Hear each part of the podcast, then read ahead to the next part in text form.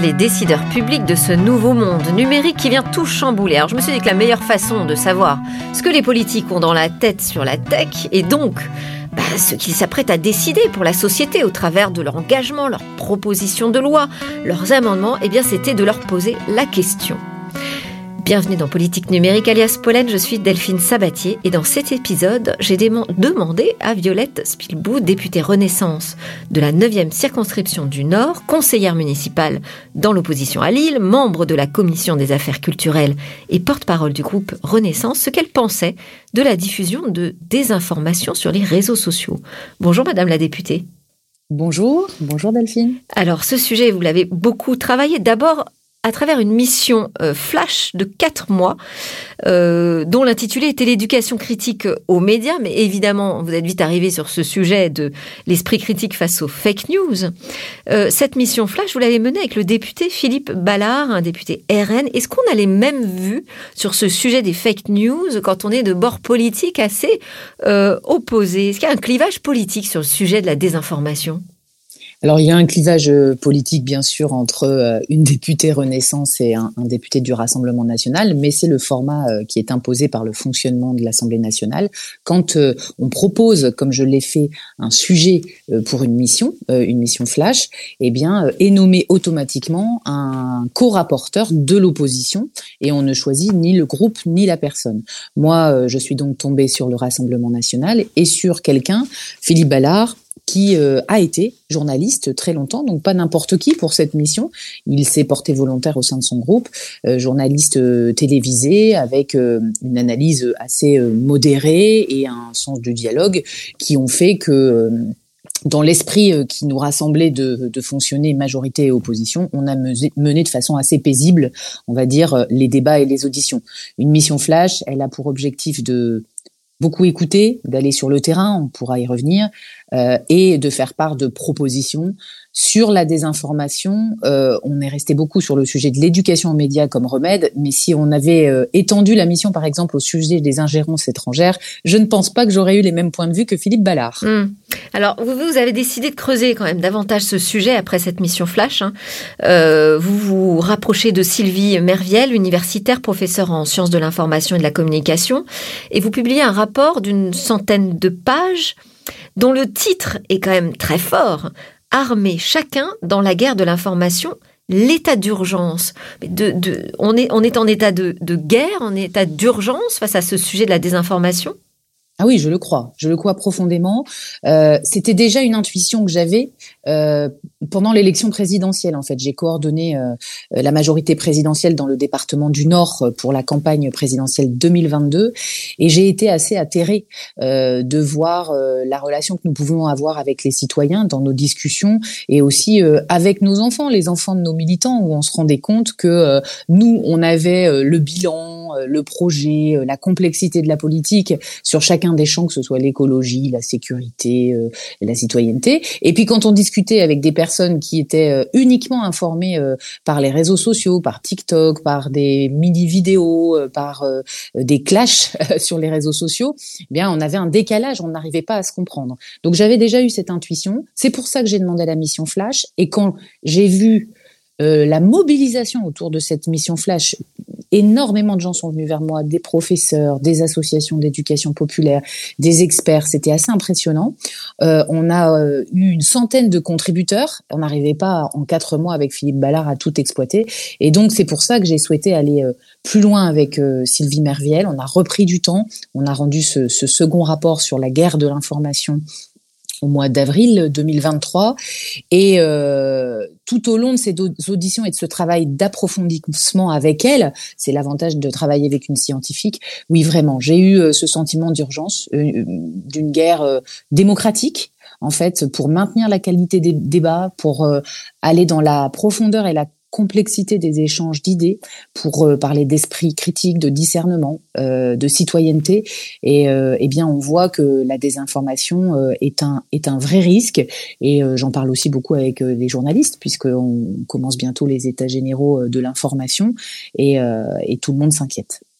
Mais alors, une guerre contre la désinformation, d'accord, mais est-ce qu'on peut trouver un coupable, un responsable Une guerre contre qui? On se bat contre qui? Mais elle a plusieurs facettes cette désinformation et il y a plusieurs leviers pour mener pour pour mener cette guerre. Vous avez raison, il y a, il y a pas, je pense, une seule cause. Euh, peut-être le, le, premier levier, euh, c'est euh, le sujet de la qualité de l'information elle-même et de qui l'émet dans les états généraux de l'information qui ont été lancés par le président de la République et, et, et qu'on travaille actuellement. J'ai un, un, groupe de députés qui continue de, de, travailler sur ce sujet, qui s'appelle le MIMP, le, le, groupe de la majorité présidentielle. On est 25 députés, on auditionne la, la, la, télévision publique, les médias privés, voilà, on, on entend tout le monde voit que la première chose, c'est d'aider le citoyen à savoir s'il lit ou s'il écoute un média entre guillemets certifié en qualité, dont les sources, la déontologie, les pratiques journalistiques, les journalistes eux-mêmes sont euh, euh, sérieux et mmh. professionnels, ou si on est un site euh, qui fait des copier-coller de l'intelligence artificielle et qui vient d'un autre pays. en fait, c'est ça ma question. Est-ce que la désinformation, est-ce que vous avez mis le doigt sur un problème en fait d'ingérence étrangère? Bien sûr, il y a aussi euh, le sujet de l'ingérence étrangère, les algorithmes des plateformes qui vont pousser des contenus qui vont plutôt être ceux que vous attendez plutôt que ceux de qualité. Donc, par exemple, on a une réflexion actuellement euh, qui est vraiment euh, qui, qui va se transformer en action. Hein, J'en suis sûre dans, dans, les semaines et mois à venir. C'est de pouvoir identifier des médias qui sont certifiés par le, le nouveau label de RSF au niveau européen pour leur qualité de travail, de pouvoir rendre visible ce label aux citoyens et de pouvoir imposer aux plateformes de réseaux sociaux de pousser de façon euh, plus forte des contenus certifiés que euh, des contenus euh, dont on ne sait pas où sont les sources, voire les ingérences. Donc ça, c'est un des premiers leviers. C'est déjà que le citoyen puisse choisir mmh. et sache qu'il puisse choisir et que toutes les informations ne se valent pas, toutes les, les médias ne se valent pas. Vous parlez dans, dans, ce rapport euh, en introduction, vous parlez d'un risque d'embrigadement des jeunes. Est-ce que vous avez l'impression euh, que les jeunes, face à cette masse d'informations beaucoup plus importante que celle euh, qu'on a pu avoir nous à leur âge, euh, est-ce que vous avez l'impression que euh, on, on est face à des jeunes qui peuvent perdre l'esprit critique sur les réseaux sociaux? Est-ce est que c'est vrai que c'est vrai qu'on parle beaucoup de la jeunesse parce que quand on fait de la politique, on s'intéresse à l'avenir et on veut que on, se préoccupe pour les générations futures. Mais mais on a un peu le même sujet, c'est les seniors d'ailleurs dans toutes mmh. les statistiques, c'est les seniors qui sont euh, les premiers à partager les fausses informations, notamment sur Facebook, en repartageant euh, de façon statistique, c'est assez prouvé. mais peut-être parce que justement finalement ils ont pas ils ont pas grandi avec cette euh, quantité d'informations voilà, voilà. Et puis euh, voilà, peut-être qu'ils ils, ils, sont un public plus facile, je ne sais pas. Nos jeunes, il y en a une partie bien sûr qui se pose des questions, mais le sujet effectivement, c'est le côté massif de ces de cette désinformation ou de ces informations de mauvaise qualité ou de ces euh, même des fois c'est même pas une information, hein, c'est une image avec un mot et, et ça se transforme en, en, en buzz informationnel. Euh, mais mais derrière tout ça. Euh, on voit effectivement des phénomènes qui deviennent tellement massifs parce que derrière il y a de l'argent, il y a de l'ingérence, il y a des algorithmes et que ça devient très puissant dans ce que voient euh, nos jeunes, que ça se transforme en propagande, ça se transforme en embrigadement. On a euh, dans notre mission rencontré beaucoup de jeunes, beaucoup d'acteurs euh, par exemple dans les centres sociaux, les MJC, qui sont inquiets des phénomènes d'embrigadement sectaire d'embrigadement religieux liés à la désinformation. Mm. Donc en fait, on est vraiment à la frontière quand on touche au sujet de l'information sur euh, le monde qui nous entoure. On est à la frontière avec d'autres phénomènes, le harcèlement scolaire, les dérives sectaires, euh, l'anxiété et la dépression chez les jeunes. Euh, en fait, on a été surpris de, constater à quel point euh, finalement la désinformation et la surinformation, ce qui est un autre sujet, euh, peuvent créer des phénomènes de santé publique extrêmement dangereux pour l'avenir. Ouais. Donc c'est c'est pas uniquement la colère qui s'exprime sur les réseaux sociaux aujourd'hui qui vous préoccupe? C'est bien sûr il y a, y a la colère et, et le fait que euh, sur les réseaux sociaux on ait euh, plus de gens qui s'expriment négativement que positivement. On le sait, les détracteurs sont toujours plus actifs. Que derrière ça il y ait des chats, des bots, des euh, des, des systèmes informatiques qui qui sont pas des personnes mais qui orientent, on va dire, la quantité et la qualité de l'information pour pour des consommateurs qui ne seraient pas suffisamment avertis. Mais derrière tout ça il y a des problèmes bien plus large, la mm. mise en danger de la démocratie et du débat démocratique, de sa qualité. Et là, les médias et les journalistes ont un rôle important et s'en préoccupent beaucoup. Euh, il y a le sujet de la santé publique, de la dépendance, de la dépression. On, augmente, hein, euh, on voit l'augmentation de la dépression chez les jeunes. On voit aussi quelques jeunes qui, qui réagissent actuellement et qui se coupent euh, leurs réseaux sociaux, qui coupent euh, euh, TikTok en, se disant je suis en train de m'abrutir, je, suis je, suis en danger. Moi, qui font des cures de, voilà. de, déconnexion. Donc on voit bien que ce danger, quand je dis guerre et urgence, je pense que les mots ne sont pas trop forts. Mmh. on voit beaucoup de parents qui s'inquiètent et du coup ça devient pas un sujet de jeunes, de seniors, ça devient un sujet des jeunes, des parents, des seniors, donc de tout le monde, de toutes les familles. Et ce qui est un peu curieux, euh, et, et, là-dessus, on doit. mais, mais là, on est plus sur ce sujet de l'addiction, euh, finalement, aux, alors aux interfaces addictives. D'ailleurs, on en avait parlé avec euh, Stéphanie Yoncourtin, la députée européenne, euh, que sur la question de la désinformation. Ça, c'est vraiment un sujet différent. C'est euh, ben, alors c'est aussi autour de la guerre de l'attention, mais je, je, vois souvent les politiques s'inquiéter. Justement, c'est pour ça que je vous cherche un peu sur ce thème de la colère. Le politique s'inquiéter de la grogne sur les réseaux sociaux, de attitude euh, violente presque, j'ai envie de dire, euh, à travers les postes. Euh, mais est-ce que cette forme de radicalisation finalement de, de la parole populaire, est-ce qu'elle est provoquée selon vous, par euh, cette surdose de désinformation ou est-ce que c'est juste le reflet finalement d'une colère qui existe dans la société? Moi, je pense qu'elle est amplifiée. Bien sûr, il y a une colère dans la société, mais je pense que la désinformation ou l'hyperpuissance d'une information violente et radicale, hmm. Poussée par euh, quelques forces obscures, euh, va donner une coloration, un prisme, influencer l'opinion. Donc moi, je pense que quelqu'un qui passe sa journée euh, à regarder euh, des euh, vidéos de façon addictive en scrollant sur son téléphone avec des informations qui sont toutes finalement plus il va cliquer sur les meurtres, les viols, la délinquance dans les quartiers, plus il va avoir ce genre d'informations qui lui sont poussées par les algorithmes, plus il va se convaincre lui-même, c'est la bulle informationnelle qu'on connaît bien, que le monde est comme ça. Donc ça va déformer sa vision du monde. Et d'ailleurs, on le voit, quand on est euh, dans un repas euh, avec des amis ou quand on est dans un repas avec des gens qui ne pensent pas comme nous politiquement, c'est très rarement aussi violent euh, que ce que l'on voit sur les réseaux sociaux. Il y a un, peu moins de courage quand on est face à face que quand on est sur les réseaux sociaux. Mais quand même, moi je pense que tout ce système algorithmique non contrôlé, aujourd'hui euh, que l'Europe essaye de contrôler, tant bien que mal, et on n'est pas encore très efficace. Il y a beaucoup de volonté, mais euh, techniquement c'est assez compliqué. Euh, fait que les plateformes et leurs algorithmes aujourd'hui sont toutes puissants et influencent l'opinion. Et donc euh, une mauvaise information, une fausse information peut faire de, de forts dégâts. Je prendrai qu'un exemple qui n'est pas de mon bord politique. Euh, toute la fausse information qui est née d'un média mais qui a été, qui est devenu un buzz national sur l'emploi euh, d'une personne au domicile de Alexis Corbière et, Raquel Garrido euh, de façon un emploi euh, caché, mal payé, genre esclavage, tout ça c'était complètement inventé et c'est devenu pendant deux trois jours un truc incroyable qui leur a fait un tort politique, mais aussi un tort sur leur vie privée et sur leur moralité. Et donc ben ça, ça montre bien à quel point l'amplification et la déviance des réseaux sociaux peuvent influer l'opinion. Alors, on va écouter justement euh, quelques-uns de vos confrères qu'on est allé euh, interroger à l'Assemblée nationale. C'est un micro tendu par Cécile Dard. Pierre Cordier, député apparenté au groupe des Républicains. Bonjour. Cécile Dard, journaliste du podcast Politique numérique. Une question.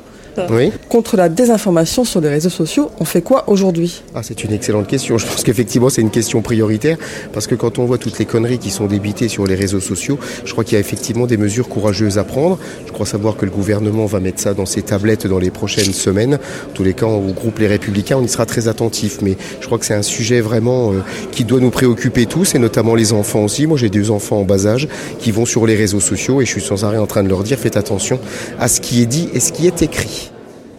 Monsieur Bernalicis, député LFI. Euh, si la lutte contre la désinformation veut dire euh, le parti unique, euh, la voix unique et le ministère de la vérité, Bon, j'ai pas envie de ça. J'ai pas envie de ça. Et, pour le coup, pour l'instant, c'est ça qu'on nous propose. Donc moi, je crois plus à des solutions qui sont malheureusement euh, aujourd'hui pas trop dans l'air du temps et qui n'ont pas euh, euh, l'assentiment en tout cas du gouvernement, celle qui est proposée par la quadrature du net, à savoir des solutions techniques qui sont l'interopérabilité de toutes les données des réseaux sociaux, qui permet à l'utilisateur de se protéger, en tout cas celui qui veut se protéger et être vraiment propriétaire de ces données, de l'être.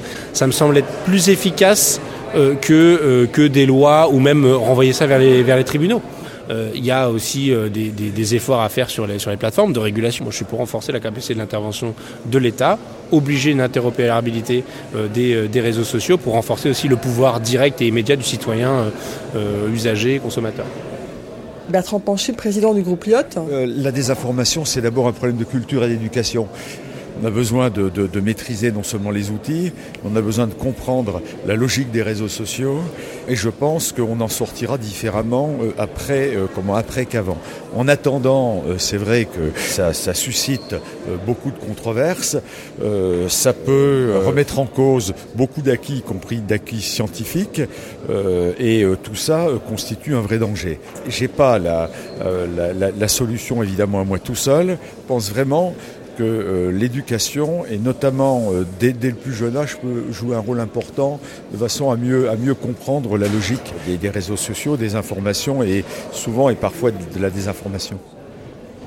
Daniel Brulebois, député Renaissance du Jura. Euh, il faudrait que tout le monde se prenne en charge, se responsabilise et arrête d'être sans arrêt dans la polémique, dans les retweets et n'utilise les réseaux sociaux que pour dire des choses utile, respectueuse, euh, intelligente, qui apporte quelque chose au débat. Et oui, tout le monde devrait se responsabiliser. Euh, c'est vrai qu'on n'est pas à l'abri de relayer euh, de la désinformation, nous non plus. Mais je voulais vous faire réagir à, ce que nous dit le député Bernalicis LFI. un ministère de la vérité, c'est ça qu'on nous propose.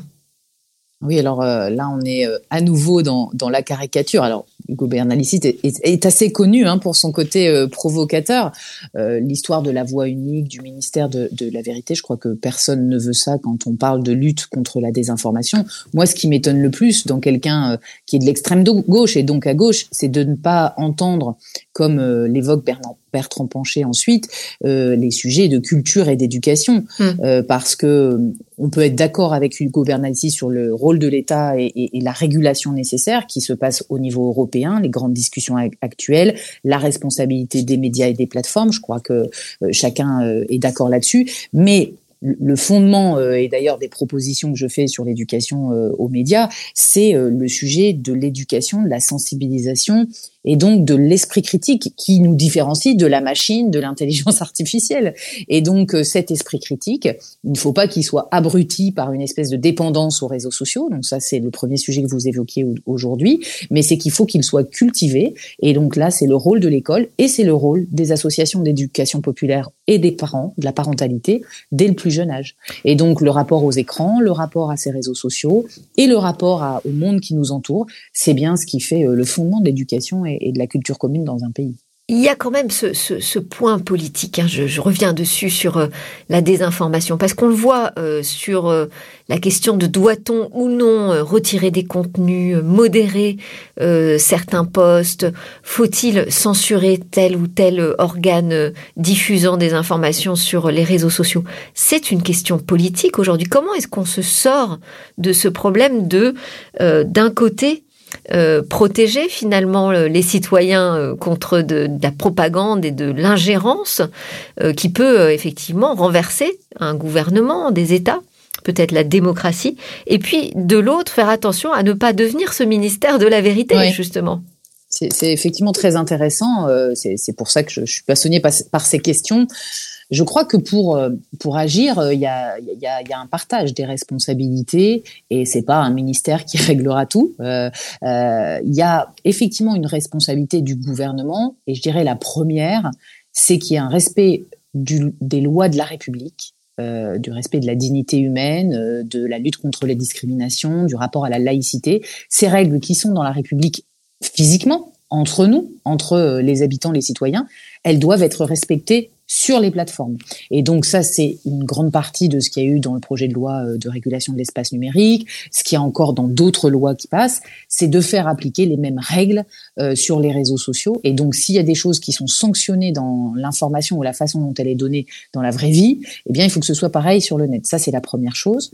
La deuxième chose, c'est euh, que l'État peut faire, c'est ce sujet de régulation, niveau européen, niveau français, euh, pour obliger euh, des plateformes, au minimum, par exemple, pour moi, à avoir la transparence sur les, leur logiciels algorithmiques, savoir de quoi on est victime quand on consomme. Mm. donc ça, ça c'est un rôle de l'État. Mais il y a deux autres je dirais catégories. J'ai parlé des parents tout à l'heure, mais c'est les médias, les journalistes eux-mêmes au départ une information, euh, elle peut euh, euh, se déployer par les réseaux sociaux, mais, très souvent c'est un journaliste qui la diffuse.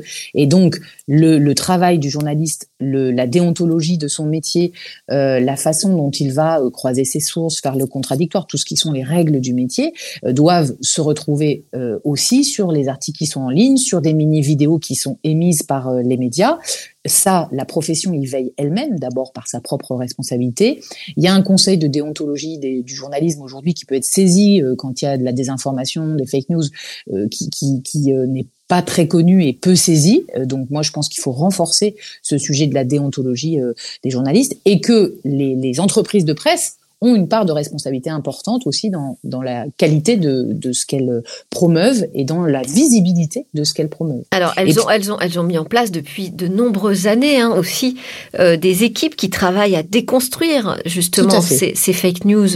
Mais euh, déconstruire une théorie du complot, c'est un travail très compliqué euh, qui prend du temps. C'est un travail d'enquête et puis surtout euh, quel est le résultat au final? Moi, je, je, me souviens très bien d'une discussion que j'ai eue à l'AFP euh, factuel, oui. euh, qui nous explique, bah, on a beau en fait débunker euh, une information, les gens finalement continuent de dire oui, mais enfin bon, il n'y a pas d'omelette sans casser les œufs finalement. et puis, si c'était pas l'image correspondant à tel jour, telle heure, quand même, ça aurait pu arriver. Enfin, finalement, ils s'aperçoivent que derrière, ceux qui ont envie de croire à ces théories du complot continuent. Alors, oui, on peut se poser la question de l'efficacité, mais c'est pas la raison pour laquelle il faut arrêter de se battre. C'est la question euh, que je me pose. Euh, est-ce que c'est, bah, est-ce que c'est mission impossible aujourd'hui? Est-ce qu'on a des outils? Est-ce que dans, dans, la liste de propositions, de recommandations que vous faites, euh, qu'est-ce qu'on trouve très concrètement en fait pour lutter contre cette désinformation? Alors, les, les, il faut rendre hommage à, à, à ces chaînes d'information, ces médias, à l'AFP, à tous ceux qui mettent en place des équipes et donc des moyens budgétaires pour euh, pour euh, débunker des fausses informations, euh, le fact-checking qu'il y a dans la plupart des rédactions aujourd'hui, le travail qui est en train de faire euh, France Télévisions avec Radio France pour mutualiser leurs cellules et pour avoir des vrais ou faux qui sont diffusés sur les réseaux sociaux maintenant, mais aussi sur leurs différents sites internet avec des émissions spécifiques. Donc, euh, et puis c'est important aussi pour les journalistes eux-mêmes. Ça donne du sens à leur métier et qu'ils puissent euh, avoir un pouvoir d'agir. Donc moi, je pense qu'il y a une partie des gens, par exemple dans les cours d'éducation aux médias ou quand des journalistes interviennent à l'école, ils utilisent ces émissions et ce travail. Donc c'est pas inutile. Ça, le, problème, c'est le côté massif de la désinformation mm. au regard des moyens qui peuvent être mis, euh, qu'ils soient publics ou privés, sur la lutte contre la désinformation. Moi, je pense, comme je le disais tout à l'heure, que un, une des grandes clés, ça va être le sujet des plateformes c'est-à-dire transparence au minimum sur les algorithmes qu'on n'a pour l'instant pas obtenu, euh, puis euh, la placer en priorité euh, dans les algorithmes sur l'information des sites d'information certifiés, deuxième combat. Euh, troisième combat, euh, ça, la loi sur le numérique qui a commencé à y contribuer, c'est euh, bannir, supprimer, et là, moi je suis assez cash là-dessus, hein, des sites où l'information provoquerait à la violence ou à la haine, où on sait que c'est entièrement faux, et donc quand il y a des choses comme ça qui sont signalées, eh bien il faut que tout le travail de signalement puisse être suivi des faits, y compris judiciaires quand c'est nécessaire.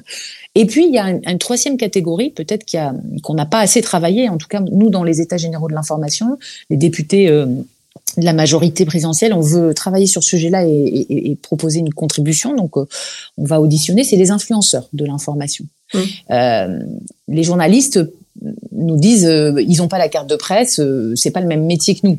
Ok, c'est vrai, mais je trouve que à l'heure des réseaux sociaux, à l'heure où ces influenceurs de l'information, donc qui sont des gens comme Hugo Décrypte, Gaspard G et d'autres, euh, sont sur les réseaux sociaux, ont des euh, milliers voire des millions de followers et décryptent ou donnent de l'information et ont des auditeurs, enfin des, des, gens qui, consomment leur plateforme, eh bien, ils ont aussi une responsabilité. Et donc, nous, les pouvoirs publics, on a une responsabilité par rapport à eux. Il faut les considérer comme une nouvelle catégorie, euh, voir comment on les on les euh, aide à se professionnaliser, comment on les contraint si euh, ils, faisaient de la désinformation, euh, comment on les régule plutôt que contraindre, c'est c'est pas le bon mot, et puis comment on les considère aussi parce que moi je pense que ça c'est vous faites référence en fait au, texte sur les influenceurs, à la loi sur les influenceurs? Ben en fait la loi sur les influenceurs, on n'a pas pu aller sur beaucoup sur le sujet de l'information parce que c'était une loi au hum. départ qui était sur l'influence commerciale. C'était pour éviter la, hum. la publicité déguisée et puis surtout arrêter les escroqueries, euh, en fait tout ce qui était, euh, comme je le disais tout à l'heure, interdit dans la vie réelle, qu'on puisse l'interdire sur les réseaux sociaux. Et donc là, c'était une loi assez contraignante, mais qui avait un volet qui est intéressant et qui peut être inspirant pour l'information. Ce, volet, c'est euh, le certificat d'influence responsable. Des influenceurs aujourd'hui sur la consommation, la mode, de la santé, des produits phyto, ils peuvent de façon volontaire se faire certifier par un organisme agréé par l'État, qui s'appelle, je crois, le je sais plus l'agence euh, d'influence responsable, je sais plus exactement le nom. Et donc ils passent euh, cet examen qui dure une journée, ils payent euh, pour le passer ou leurs agences leur payent et ils sont certifiés, c'est-à-dire qu'ils ont fait une formation sur la responsabilité sociale, environnementale, la lutte contre les discrits, les respects des principes de la loi de la, de la République. Et donc tout ça, pour beaucoup de jeunes qui étaient devenus influenceurs par les hasards de la vie et qui devenaient des vrais pros parce qu'ils avaient une énorme communauté, ça les a invités à réfléchir. Ils ont été de plus nombreux, de plus en plus nombreux 对啊 à, se certifier. Et entre le début de la discussion de la loi, où je crois qu'il y avait 150 influenceurs en France certifiés, et la fin du vote de la loi et des débats publics, on était à près de 1000. Mmh. Donc ça montre que ça, euh, en fait, nos jeunes influenceurs, ils, demandent que ça, euh, qu'on les accompagne. Euh, mais il faut qu'on parle avec eux. Et je crois qu'aujourd'hui, sur les influenceurs de l'information, c'est pas le cas. C'est le, ce qui c'est que là, on reste dans, dans, dans un sujet très franco-français mhm. avec ce avec ce certificat. Moi, je voulais vous faire réagir aussi à l'affaire des, deepfakes pornographiques dont a été victime Taylor Swift. Bah, on s'est aperçu que ça avait pris du temps quand même à la plateforme X pour réagir et que Elon Musk a même été forcé de prendre une mesure totalement inhabituelle, c'est-à-dire de bloquer toute recherche sur le nom de Taylor Swift sur la plateforme. Ah bah les deepfakes, euh, les deepfakes, l'intelligence artificielle, euh, euh, tout, ce qui nous arrive sur le plan technologique remet en cause finalement toutes les lois, tous les dispositifs de régulation existants et surtout vont très très vite. C'est-à-dire que souvent on dit nous, les politiques, on dit l'intelligence artificielle va arriver, mais en fait, elle est, elle est là. tout est déjà là tout va plus vite que nous. Mm. Le pouvoir politique est beaucoup plus lent que la technologie. Euh, et donc euh, là-dessus, euh, d'abord, euh, l'État n'est pas resté les bras ballants. Il y a, il y a une mission actuellement euh, qui est dirigée par, par les ministères de l'économie, de la culture, du numérique, pour évaluer les effets de, de, toutes ces euh, deepfakes, de l'intelligence artificielle sur la collecte des données, sur les droits d'auteur, sur euh, tout l'impact que ça va avoir sur notre environnement culturel et numérique, pour euh, très vite proposer euh, des modifications législatives ou réglementaires qui vont nous permettre de contraindre plus vite. Euh, donc ça, c'est en cours. La deuxième chose, je, crois, c'est qu'il faut euh, avoir des, financements très importants sur la recherche et sur le fait qu'on ait en France des experts qui sont qualifiés au niveau pour pouvoir être dans la réaction et dans l'action très rapide et efficace face à toutes ces nouvelles technologies. donc euh, Aujourd'hui, on ne peut pas contraindre une plateforme si on n'a pas bien compris contre quoi on doit se battre. Renforcer notre expertise sur ces sujets au niveau politique. Au, au, niveau, au niveau scientifique et donc politique. Parce que si et, et, et, rapprocher, vous avez raison de, de parler de la politique, euh, on, on, aura plus que jamais besoin de s'appuyer sur nos scientifiques, mm. parce que euh, euh, la désinformation, c'est aussi parfois, euh, c'est aussi parfois euh, euh, un manque de confiance dans la science. Et je crois que plus que jamais en France, on doit être leader sur tous ces sujets-là pour pouvoir réguler. On peut pas réguler si on est si on n'a pas bien compris comment ça marche. Alors, vous, vous, avez eu cette mission Flash. Là, il y a un rapport d'une centaine de pages. Il y avait déjà eu le rapport Gérald Brunner. Qu'est-ce qui, selon vous, euh, a, commencé quand même à se mettre en place, à avancer, a été lancé Et qu'est-ce qu'on attend encore pour euh, un passage à l'action plus efficace? Beaucoup de choses. Beaucoup de choses. Moi, je suis pas satisfaite. Peut-être on peut commencer par euh. là où il y en a moins de choses, c'est-à-dire qu'est-ce qu'on a fait déjà? Qu'est-ce qu'on a lancé? Alors, ce qu'on a fait, c'est que l'éducation aux médias, euh, même de l'époque de Najat Vallaud-Belkacem, euh, s'est renforcée. C'est-à-dire que c'est pas quelque chose de, de récent. Euh, le, mm. le, CLEMI, le, le, centre qui organise dans toute l'éducation nationale l'éducation aux médias, existe depuis 30 ans et, et, ça se renforce d'année en année. Se renforce, ça veut dire que financièrement, il y a des budgets de plus en plus importants, que ce soit au ministère de la Culture ou de l'Éducation. les professeurs eux-mêmes sont les ambassadeurs de l'éducation aux médias. C'est-à-dire que moi, j'ai rencontré sur le terrain, dans des lycées professionnels dans l'Oise comme euh, dans, des lycées euh, généraux ou euh, collèges de ma ville de Lille, j'ai rencontré des professeurs d'histoire géo, mais aussi de français, mais aussi de mathématiques ou de SVT extrêmement mobilisés sur l'éducation médias. Ça devient une priorité pour l'ensemble de la communauté éducative. Et ça, c'est une chance. Parce que mmh. ça veut dire que les pouvoirs publics mettent des moyens, on fait intervenir des journalistes dans les classes, mais c'est pas assez parce que c'est très inégal sur le territoire. Hein, c'est le sujet des zones blanches. Il y a plus de choses dans les endroits où il y a des journalistes qui peuvent intervenir que dans les zones rurales, par exemple. Et donc moi, je crois qu'on doit saisir cette chance et ce travail qui est fait, qui est de qualité et qui est reconnu des professeurs, des journalistes qui interviennent dans les classes, pour en faire une politique systémique. Que qu'il n'y ait pas un jeune qui sorte de ces années euh, scolaires sans avoir une culture de l'éducation aux médias et de l'information et de la lutte contre les fake news. C'est pas le cas aujourd'hui. C'est très inégal. Et donc euh, ça, ça veut dire plus de moyens et une vraie priorité euh, pour accompagner euh, aussi des documentalistes, par exemple, qui, que ce soit dans l'enseignement public ou privé, sont extrêmement mobilisés et sont les coordinateurs de ces sujets. Donc en fait, il y a comme plein d'embryons partout de choses qui sont faites et bien faites. Moi, c'est ça qui a été extraordinaire dans cette mission. Toutes ces belles initiatives, y compris du tissu associatif mais aujourd'hui, c'est pas assez organisé sur les territoires, c'est pas assez financé et c'est pas assez euh, reconnu. Donc mmh. il faut aller quand même beaucoup plus loin et plus vite. Et c'est pour ça que j'ai un titre fort sur mon rapport, parce que moi je, je vais voir tous les ministères euh, pour, euh, pour défendre ce, ce point de vue. Mais je reviens sur la question sur qui, la guerre contre qui. Est-ce qu'on est qu'on mène suffisamment la guerre justement à ceux, ou des enquêtes en tout cas, à ceux qui se cachent derrière ces euh, propagandes, cette désinformation euh, qui euh, parfois ne cache pas juste un but lucratif et, et, de guerre de l'attention, mais qui peut cacher des buts beaucoup plus néfastes, voire délétères? Oui, ce sont, ce sont ceux qui veulent mettre à, bas euh, les démocraties euh, en Europe. Euh, il faut être clair, c'est en ingérence des grands pays euh, euh, qui veulent que l'Europe perde son influence. Donc on est sur un combat géopolitique. Donc bien sûr, il y a un on est armé nous, on est armé nous aujourd'hui en France contre bien, ça? L'Europe, l'Europe est la meilleure arme mm. parce qu'il faut qu'on agisse ensemble et, et, et l'organisation des marchés européens, l'organisation des plateformes qui sont installées en Europe fait que c'est bien au niveau européen qu'il faut agir. On a le DSA, le DMA, on a l'action de RSF au niveau européen euh, euh, qui est euh, vraiment spécialiste dans ces sujets et qui est très influent au niveau européen. On a les universitaires, les chercheurs qui sont très mobilisés aussi. Donc moi je pense que c'est l'échelon de l'Europe le plus efficace. Mais c'est vrai, vous avez raison quand même, au niveau français, moi je pense par exemple que nous les députés de la commission culture et éducation ou les députés des autres commissions qui sont impliqués dans ces sujets médias aujourd'hui, on n'a pas une culture suffisante du travail avec les députés européens, avec le Parlement européen sur ces sujets-là. Je mm. pense qu'on fait d'abord l'Europe, puis l'application en France. On devrait faire, euh, nous, tout de suite, être beaucoup plus impliqué au niveau européen. C'est une question de, de temps, de, de culture peut-être.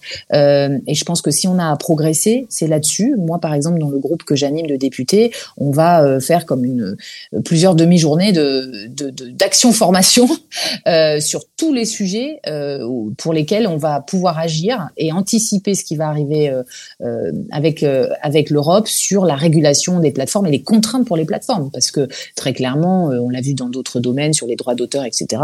Euh, il n'y a que la contrainte qui marche. Hein. Eh bien, écoutez, on arrive pratiquement à la fin de notre entretien. Je voulais terminer avec cette question. Est-ce que vous avez des trucs pour décrypter les infox, les intox, la désinformation? Ah ben les trucs, c'est ceux que nous enseignent euh, les journalistes quand ils arrivent dans une classe, à l'école, euh, au collège, euh, par exemple. Moi, je suis allée à l'ESJ de Lille, qui où les jeunes étudiants faisaient un, un atelier d'éducation aux médias avec euh, euh, des, élèves d'un lycée professionnel de Waterloo, euh, dans un quartier politique de la ville, très éloigné de l'information parce qu'ils lisent pas le journal, ils regardent pas la télé, ils sont que sur les réseaux sociaux. Et la première chose, c'est de savoir ce que c'est qu'une information. et on voit que souvent nos jeunes, quand on leur demande ce que c'est une information, ils, vont nous citer, et je n'exagère pas, le nom d'un gamer Mm. Ils, pensent qu'un jeu vidéo, c'est une information. Ça va parfois jusque-là. Donc, qu'est-ce qu'une information? De quoi on parle? Euh, La deuxième chose, c'est aller regarder la source et donc euh, vérifier euh, la source, le site internet dont le .com ou le .fr doit bien être vrai et pas truqué parce qu'il y a aussi, comme dans les escroqueries, hein, des choses très simples. Donc aller chercher la source et voir si les sources sont citées, si l'article est signé, et puis comparer, aller euh, apprendre le discernement quelque part, c'est l'ouverture culturelle, c'est euh, ne pas regarder toujours le même site, toujours le même média, mais aller euh, regarder dans plusieurs directions pour se faire sa propre opinion. Voilà quelques conseils et il y en a plein d'autres que les journalistes pourraient donner à, nos jeunes et qu'ils font avec beaucoup d'enthousiasme. Merci beaucoup Violette Spilgou d'avoir été mon invité dans Pollen. Aujourd'hui, c'était Julien Gola, la réalisation politique numérique alias Pollen sera de retour dès la semaine prochaine. Et pour ne rater aucun épisode, eh bien pensez à ajouter Pollen dans vos favoris.